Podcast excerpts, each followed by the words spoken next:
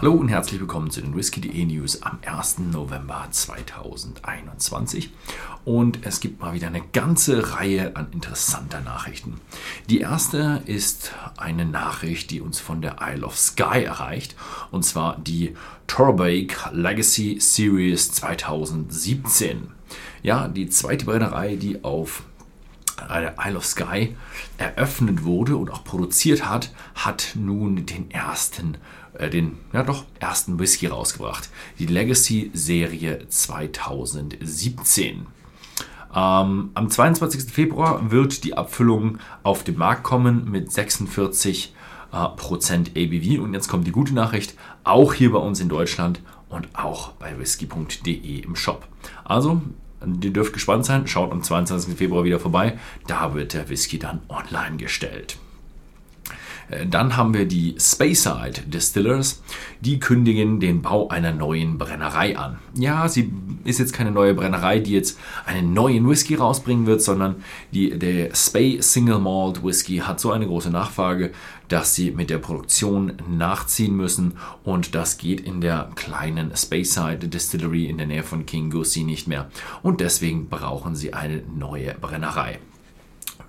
Brennereien, die eröffnet werden, vor allem wenn es sich um ja, Schwesterbrennereien handelt, die haben dann immer ein, ja, eine gute Vorlaufzeit, immer eine, eine gute, ja, ein gutes Kommunikationsmanagement. Das werden wir auch sicher verfolgen können, wie diese Brennerei gebaut wird. Als nächstes haben wir eine ja, größere Marke, die etwas Neues hat, und zwar den Doers, die Marke bringt einen acht Jahre alten Portuguese Smooth Port Finish auf den Markt. Hm, etwas uninteressant für uns, denn er wurde erstmal nur für die USA angekündigt. Dann kommen wir zur nächsten Story. Untold Riches 28 Jahre. Ein Bunnahabhain Wemyss Malt. Ja, der unabhängige Abfüller aus Edinburgh hat eine neue Abfüllung rausgebracht. Und äh, ja, es ist ein Bunnahabhain, 49,1% äh, ABV, nicht kühl gefiltert, nicht gefärbt. Äh, Im Laufe des Februars wird die Flasche auf den Markt kommen.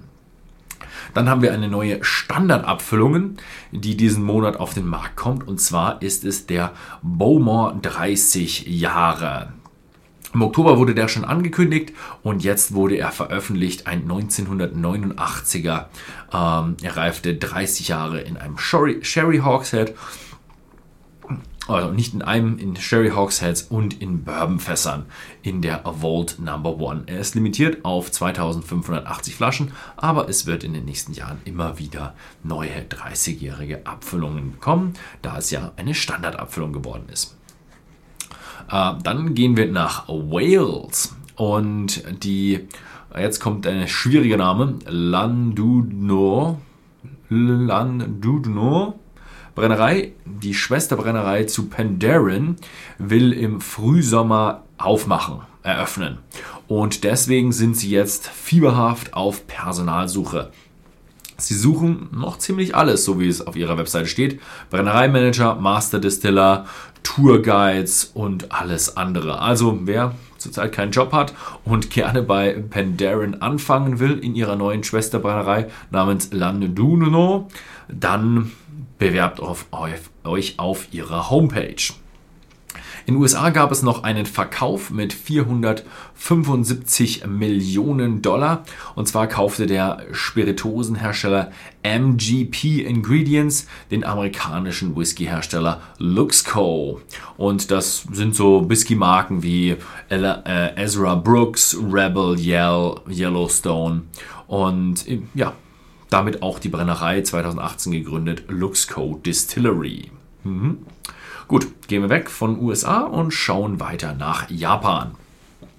Die Milestone Beverages bringt den Onikishi, On, Onikishi auf den Markt. Oni ist das Wort für Dämon und Kishi ist das Wort für Ritter, also Dämonenritter. Mhm. Hört sich interessant an. 34 Er wird erstmal in Hongkong und China eingeführt und Europa wird dann folgen. Also wir dürfen gespannt sein. Wir werden sicher dort nochmal ein Update bekommen. Dann haben wir noch eine Nachricht von Yamasaki und Hakushu. Die bieten nämlich jetzt virtuelle Touren an. Die beiden Brennereien äh, haben jetzt kostenlose 360-Grad-Touren im Internet. Äh, wer möchte, kann auch eine Online-Live-Tour buchen. Hier führt der Guide die Teilnehmer wirklich live durch die Brennerei. man kann wahrscheinlich auch live Fragen stellen. Wen das interessiert, schaut mal vorbei bei den beiden Brennereien. Da werdet ihr sicher auf deren Homepage fündig. Ansonsten war es das mal wieder für diese Woche. Vielen Dank fürs Zusehen und bis zum nächsten Mal.